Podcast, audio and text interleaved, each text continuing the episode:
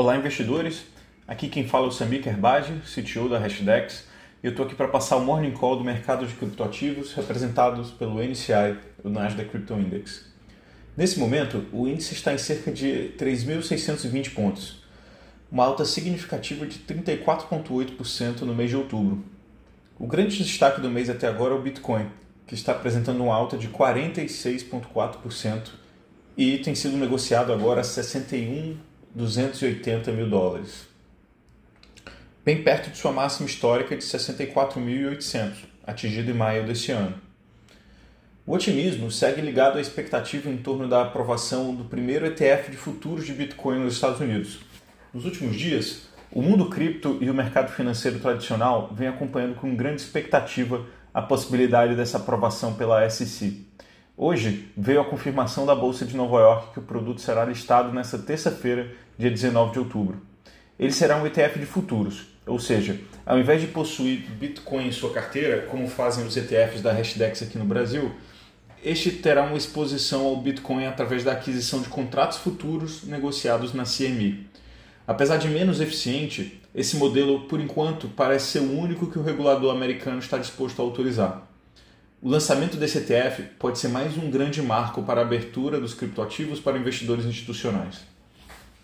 Outra notícia positiva é que os Estados Unidos substituiu a China como o maior minerador de Bitcoin.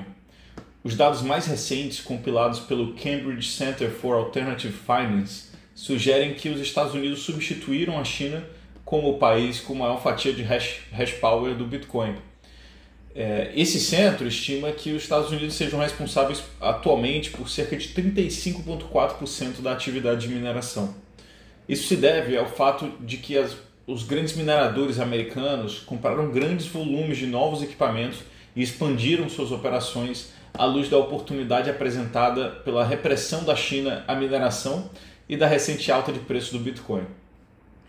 Os Estados Unidos não são os únicos vencedores após a repressão da mineração da China.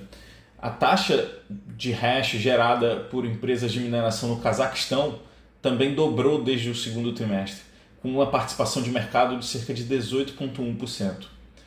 Após a repressão da China em maio, o Cazaquistão se tornou um dos principais destinos para aqueles que consideraram realocar suas operações da China para outros países. As operações de mineração de Bitcoin na Rússia e no Canadá também competem perto pelo terceiro lugar, com 11,2% e 9,6% respectivamente. Este foi o nosso Morning Call. Caso tenham dúvidas ou sugestões, não deixe de nos contactar através das nossas redes sociais, no Instagram, arroba hashdex.brasil, no Twitter, arroba hashdex, ou por e-mail no contato arroba hashdex.com. Agradeço pela confiança e desejo uma boa semana a todos.